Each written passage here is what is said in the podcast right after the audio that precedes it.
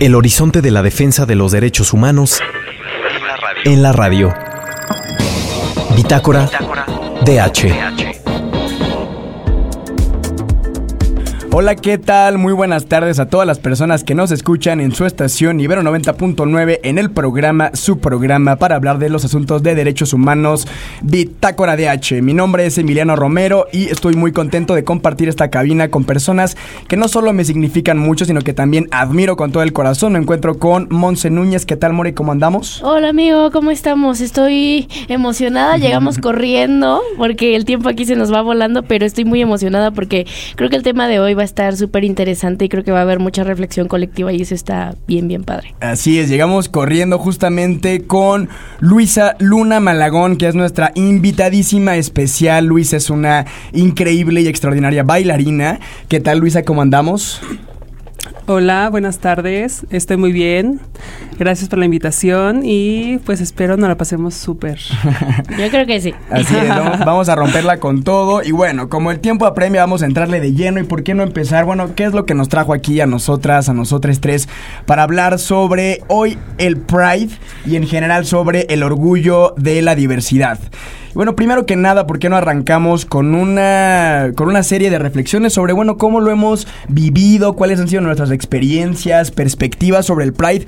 No solamente en el día de la marcha, igual si queremos comentar algo al respecto, sino en general sobre este mes, cuál es nuestra perspectiva sobre esta como folclorización, diría yo, ¿no? O idealización de la comunidad que se ve tanto en medios de comunicación como en las marcas, incluso por parte de partidos políticos. En general, ¿cómo hemos sentido estos meses? No sé, More, eh, ¿Cómo lo has sentido? Claro, creo que es súper importante mencionar eh, que el día de hoy justamente es el Día Internacional de la Comunidad LGBTIQ+.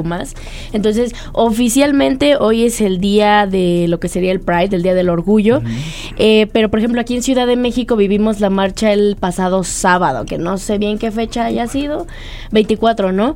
Pero, pues, híjole, a ver, ¿qué, qué les puedo compartir? ¿Cómo viviste la marcha? Igual, sobre todo aquí, digo, vale la pena reconocer, ¿no? ¿Qué fue lo que te motivó a ir a la marcha, eh, etcétera? Claro, les comparto que fui a la marcha, no soy parte de la comunidad, pero acompañé a una amiga que justamente está viviendo sus primeras marchas. Nuestra primera marcha juntas fue el 8, el 8 de marzo, una marcha feminista, y esta vez me dijo que si la acompañaba y se me hizo como un encuentro muy bonito, muchísima confianza, mucho amor, y dije, por supuesto que sí. No es el primer Pride al que voy, siempre he ido con amigues, y para mí fue sumamente valioso porque me tocó el corazón decir, oye, ¿me quieres acompañar? Siempre hay como esta inquietud de cómo va a ser, qué me voy a encontrar, qué voy a vivir, qué voy a ver, etcétera, etcétera, etcétera, etcétera. Pero creo que al final tuvimos un espacio bien chingón, la neta, para compartir, para abrirnos y pues para que, ay, no sé, como que desde mi trinchera, porque yo les digo, no soy parte de la comunidad, pero con todo el respeto del mundo, pues seguir aprendiendo, seguir deconstruyéndome y sobre todo acompañar a mi amiga, que creo que era quien lo estaba viendo con mucho, mucho, mucho más feeling. ¿Y tú, Luisa, qué tal? ¿Cómo lo has vivido? Wow, la verdad yo me la pasé increíble. Igual fue mi primer marcha yendo como mujer transgénero, ya eh, sin ocultar nada, muy liberal. La disfruté muchísimo. Siento que fue una marcha muy empática, la sentí con muy, muy buena energía. Vi a muchos padres de familia apoyando a sus hijos. La verdad, siento que estamos avanzando. Y, no sé, la disfruté muchísimo. La verdad, no soy mucho de ir a marchas por eso, porque se me hacen pesadas, tediosas, mm, que no sabe respetar la gente y así. Pero la verdad me la pasé increíble. Siento que, que fue una marcha que voy a guardar y que, Mm. y que tiene eh, pues su lugar en mi corazón. Así es, para muchas personas que han ido me han comentado, yo no tuve la, la oportunidad de ir a la marcha, digo, la verdad es que yo he vivido bastante bien este, este mesecito del Pride, ¿no? Lo he vivido sobre todo muy apapachado por las personas que quiero con todo mi corazón y en este caso he disfrutado muchísimo, sobre todo vivir mi, mi identidad, mi orientación sexual en compañía de mi novio a quien le dedico este programa. Mm, ya sabes, Luis, que soy un romántico del ópera. Pero bueno, este no es el, este no es el, necesariamente, ¿cómo se llama? El foco de la atención eh, que nos convoca el día de hoy. Entonces, que también a mí me gustaría como hacer hincapié en este tema de, bueno, ¿cuál es nuestra perspectiva sobre esta folclorización, no? O sea, como que yo sí lo he vivido mucho, eh, en general, tanto en las marcas y los, y los superestelares que vemos, ¿no? Como en todo este mes. Y más allá de estar de acuerdo o no, a mí lo que me llama la atención es que se tiene un estereotipo muy fijo de las personas que formamos parte de la comunidad, ¿no? Entonces, se entiende que el hombre gay tiene que ocupar también tacón y tiene que ser afeminado, ¿no? Bajo esta eh, concepción de género bastante, pues, tradicional, ¿no? Y hasta, hasta me atrevería a decir como muy, muy conservadora, pero bueno, lo que voy es como este tema de, eh, sí, las mujeres lesbianas se comportan de tal manera, se visten de tal manera, actúan, ¿no? De, de, esta, de esta forma, y lo mismo con las mujeres trans, las personas no binarias, y hasta qué punto yo me preguntaría, eso también termina reafirmando estereotipos y encasillándonos. No sé, Luisa, ¿cómo lo, cómo lo has vivido? ¿Qué sientes sobre esto?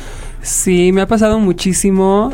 La verdad, eh, no quiero sonar como eh, narcisista o algo así, pero estoy agradecida de que no tengo facciones tan robustas o no he sido tan grotesca. Entonces eso me ha permitido no ser tan ofendida ni, ni, ni me han agredido tanto. Eh, pero sí hay varias hermanas que, que, la pasan muy mal y siento que a todas nos encasillan con que son robustas, con que facciones toscas, con que voz gruesa, con que la manzana, con que... eh, entonces, pues sí la pasan muy mal, la pasamos muy mal. Hay veces que sí hay gente que hasta te estudia de arriba abajo para ver qué eres, qué no eres. Y pues apenas me pasó algo así, no sé si lo pueda compartir. Claro, claro. como tú gustes. Pues hace unos días me fui a hacer, no sé, unas pestañas. ya saben, la vanidad.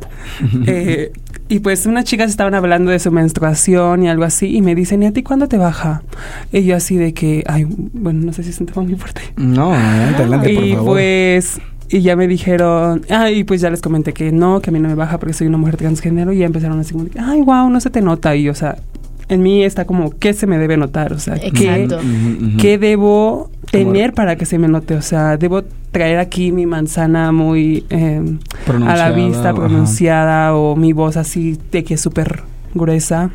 O sea, no entiendo sus comentarios, pero es como, no se te nota ahí, o sea no sé, eso, ese tipo de comentarios me incomoda muchísimo. La claro. gente debe reeducarse muchísimo más. Es como, ¿qué te digo? O sea, sí se entiende completamente la incomodidad y pues sí es ofensivo. De hecho, ahorita les quería comentar uh -huh. que eh, obviamente no quiero tomar muchísimo el micrófono porque no me corresponde, pero les quería como compartir esta parte de que justamente ahorita que estábamos hablando de la marcha, me tocó con esta amiga que le mando un gran, gran, gran saludo a Andy. Este, pues es como la explicación de algunas banderas que yo ya topo, qué significa cada color, porque las banderas son así y también qué contingentes vamos a ver en este momento viene a mi mente el de el de los osos, que es, para mí es como muy valioso y, y, lo aprecio mucho, como que lo admiro mucho, porque es la ruptura total de los estereotipos de cómo uh -huh, tiene que ser un hombre, uh -huh. cómo que cómo tiene que ser un hombre gay o, uh -huh. o la comunidad trans, entonces creo que esto también ayuda mucho y también una de las reflexiones que me quedé y la comparto con ustedes, con las personas que nos escuchan, es que no hay una forma de ser uh -huh, y uh -huh. que también en esas marchas, en junio y todo el año, se siguen exigiendo derechos que al final son derechos humanos y es dignidad humana. Claro, me quedo muchísimo con esto que comentas, More, y también Luisa, sobre cómo no la importancia de no encasillarnos y de que hay tantas formas de ser y de vivir nuestra identidad de género y orientación sexual como colores en el mundo, ¿no? O sea, de verdad, hasta que no entendamos eso, volveremos a caer en los estereotipos que sí pueden llegar a ser violentos, ¿no? Cuando se cuando alguien te lo hace saber con una actitud o con una expresión y demás, que la neta sí es muy ofensiva, porque es como esto que tú comentabas con palabras muy muy eh, atinadas, Luisa, de decir, bueno, ¿qué tengo que hacer o qué tengo o qué tendría que tener como para entonces sí ser esa persona, ¿no? Uh -huh. Que tú tienes como idealizada.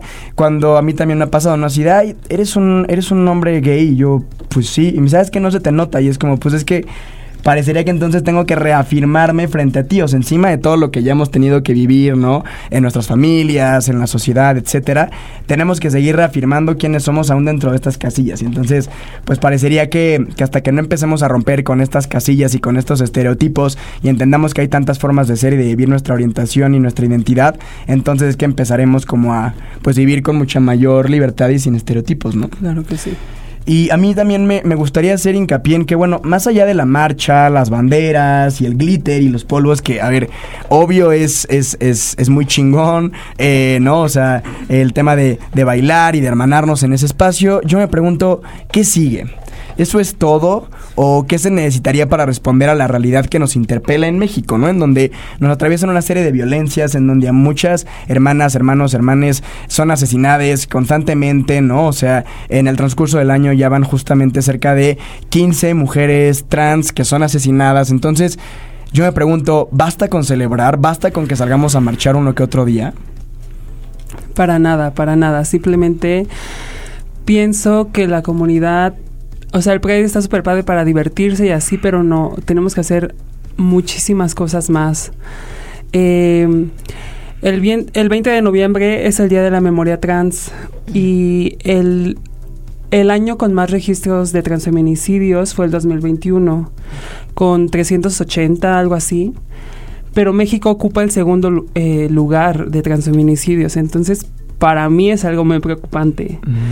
Y siento que más allá del Pride debemos unirnos más, dejar la competencia, que no sé para qué es la competencia.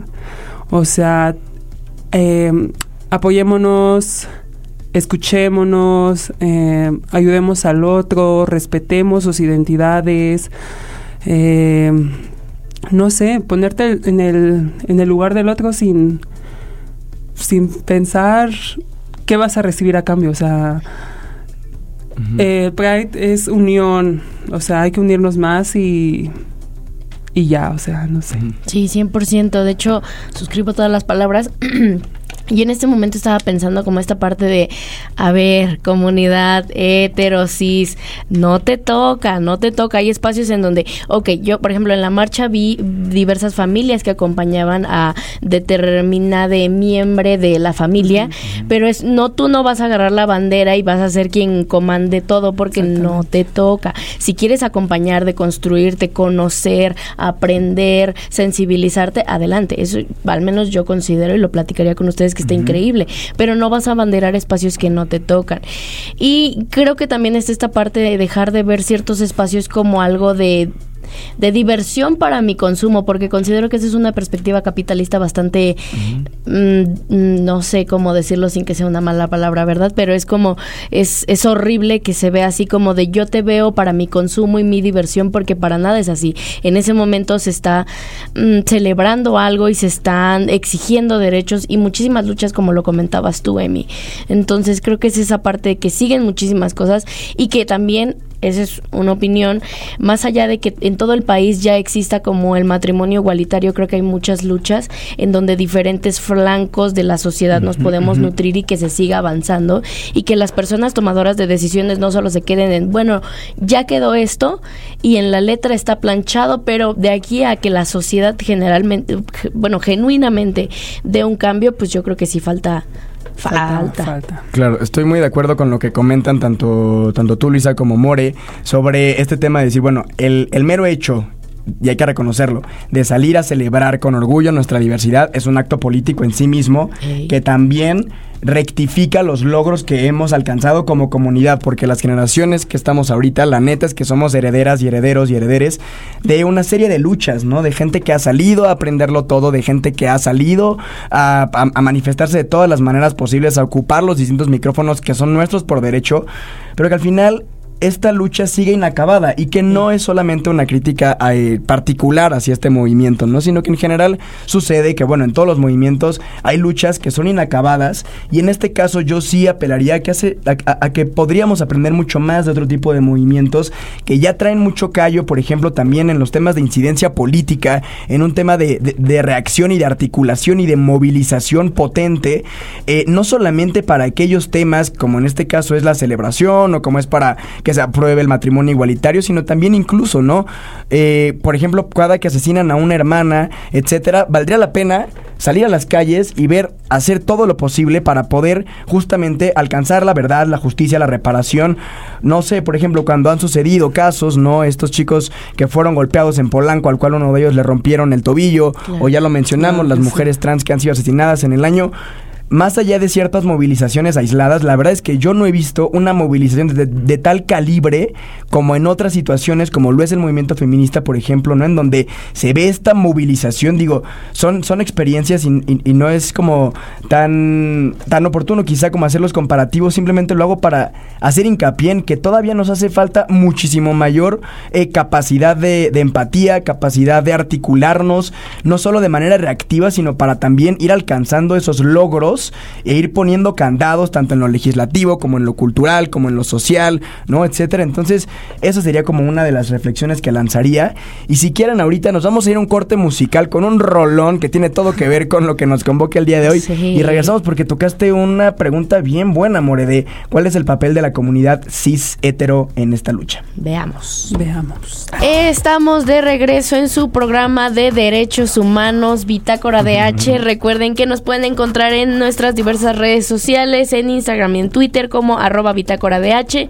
Y a la estación la encuentran como arroba Ibero99FM.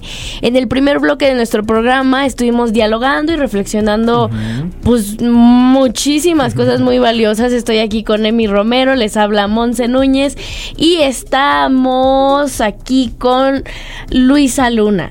Qué gusto tenerte por acá. Hemos estado reflexionando cosas sumamente fuertes, pero que también pues acarrean mucho orgullo. Les agradezco mucho por compartir conmigo. Gracias Sigo aprendiendo de ustedes. Y pues por aquí se detonó, antes de escuchar este rolón de villano antillano, la villana, nos quedamos con una pregunta bien buena y era como, híjole, ¿cuál es el papel de la comunidad cis? Yo soy una persona cis. Híjole, y ay, creo que hay mucho para compartir. Muchísimo. Yo veo aquí sobre todo dos grandes opiniones sobre este tema, ¿no? Quienes dicen que únicamente quienes somos atravesados por estas identidades y violencias somos quienes podemos alzar la voz, amplificar nuestras voces, ocupar espacios, etcétera. Y hay quienes, y la verdad es que me inclino más en lo personal. Aquí lo importante es reconocer que hay tantas opiniones como, como personas en el mundo. Entonces, eh, yo me inscribo más por esto de decir, en definitiva, esta lucha la banderamos nosotras, nosotros, nosotres desde la comunidad, ¿no? Al igual que en el movimiento feminista las mujeres, al igual que en el movimiento afro las personas de esa comunidad, al igual que en el movimiento indigenista, etcétera. O sea, cada quien abandera y en definitiva hay espacios que nos corresponden a nosotras y a nosotros, micrófonos, etcétera. Sin embargo, eso no quiere decir desde mi perspectiva que entonces yo no espere que las demás personas no hagan nada y que se muestren hasta incluso indiferentes por el hecho de que no les atraviesan esas identidades y esas violencias, ¿no? Entonces, por ejemplo, y lo pongo muy, muy, muy sobre la mesa, ¿no? Si a mí hoy o el día de mañana, Dios no lo quiera, me m- m- alguien me agrede o soy víctima de un crimen de odio, yo sí esperaría, More, que tú Claro. salieras a las calles a aprenderlo todo Sí, y a llegar hasta donde tengas que llegar y hermanarte con la comunidad y con quienes no pertenecen necesariamente a la comunidad para alcanzar justicia. Yo sí esperaría eso. Yo no esperaría que, bueno, como tú eres una mujer cis, pues te quedes en tu casa y digas, no, pues está muy cabrón, pobre mí. No, la neta no. Esa es mi perspectiva porque yo creo que seguir bajo esa narrativa de decir solo, solo las identidades somos quienes podemos defender esto, me parece un discurso bastante grave que llevado al extremo solamente nos sigue polarizando y nos sigue dividiendo y eso solo termina beneficiando a las lógicas de poder por parte del gobierno, por parte de criminales y por parte de todos aquellos que buscan transgreder nuestras vidas y nuestros cuerpos. Pero no sé, Luisa, ¿tú qué opinas? wow, qué fuerte. Pero, pero pues sí estoy de acuerdo. Siento que, que a la comunidad cis, o sea, lo bueno que hay personas como tú, More, que, Gracias. que quieren y- aprender más y, y, y reeducarse y empatizar y así, pero hay gente que de plano es muy cerrada y que de plano le vale lo que te vaya a hacer, o sea, siento que ese es el tipo de personas que no funciona, que no va con la vida. Y, o sea, no quiero ofender, pero es como de gente que cuál es su objetivo, o sea, no quieres aportar nada, no quieres avanzar, no quieres entender que hay más eh, identidades, que hay más género, que hay más que hasta en tu familia puede ver, pero por tu mente tan cerrada no quieres apoyar y los agredes y hasta matarlos. O sea, no entiendo cuál es el punto de esto. Y es sumamente grave. Creo que eh, esto parte mucho del contexto que vivimos en nuestro país, de sumas violencias. Y también es esta parte de, híjole, o sea, ¿qué, qué otro motivo necesitamos más que el hecho de, decir soy un ser social que no vive eh, solito en el mundo? Y evidentemente si alguien, a alguien no se le están respetando sus derechos, pues en automático tus libertades ya no existen, porque es como este bien, ¿cómo decirlo? Como conjunto, y si alguien en este conjunto no se le están respetando sus derechos, pues yo creo que el conjunto en sí, en general, ya no se le están respetando sus derechos. Espero lograr transmitir este mensaje. Y ahorita que lo decías, amigo, por supuesto, y puede ser contigo, amigo Emi, o, o con cualquier otra persona, porque no podemos mostrarnos tan indolentes y decir, híjole, pues si te pasó, ni, ni modo. Híjole, yo creo que ya la realidad y la vida que tenemos actualmente no está para que nos quedemos con los brazos cruzados y solamente con esta atenta invitación de primero escuchar, reflexionar, cuestionar y ya de ahí compartir. Porque sí he notado por ahí, escuché unos comentarios como de, ay, sí, vamos al Pride porque hay mucho pues, ¿cómo decirlo? Glitter y, fiesta y, chupe y un buen de cosas como como no, hermano, va mucho más allá, pero pues sí es esta atenta invitación, por supuesto. Sí, y nada más hacer hincapié en que también el silencio es complicidad. Para quienes nos están escuchando en este y en todas en todos los movimientos y en todas las violencias que nos atraviesan, también no basta con eh, apoyar, sino que también, en ese sentido, el quedarse callados o calladas desde esta perspectiva más indiferente y dejar pasar las cosas, dejar pasar es dejar matar. Entonces, dejámoslo en claro con las letras como son. Y aquí me gustaría también platicar sobre esto de, bueno, ok, eh, como en todos los movimientos también eh, es decir, a todas las personas que formamos parte, nos atraviesan una serie de violencias bueno, en este caso la comunidad LGBT, por no eh, circunscribirse en esta narrativa lógica, heteronormada, hegemónica, etcétera. Sin embargo, la neta es que hay que reconocer que hay personas y grupos que dentro de la comunidad la tienen mucho más canija por el conjunto de identidades sumadas que les van atravesando. Es decir, no es lo mismo, la verdad, ser una pareja de hombres gays blancos de Polanco a ser una mujer trans, indígena, migrante, porque entonces sí está mucho más cañón. Luisa, no sé tú cómo lo, cómo lo has vivido, cómo, qué te gustaría compartir. Ay, no sé, la verdad me toca mucho hablar sobre mi identidad y sobre la de mis hermanas, pero sí es algo muy fuerte. es muy difícil, la verdad, atreverte a ser quien realmente quieres ser. O sea, es de mucha fuerza, de mucha valentía y, y, pues como decía, o sea, México es el segundo país con más transfeminicidios, entonces muchísimo más difícil, imagínense. Entonces, y siento que esto también es, es por parte de, de que no hay tanta facilidad para nosotras como por ejemplo hacer nuestro cambio de nombre. O sea, eso es un trámite que te cuesta mucho cuando simplemente te quieres llamar Luisa y ya. O sea, si antes eras Luis, ahora Luisa y ya, ponme una. O sea, no sé qué te cuesta.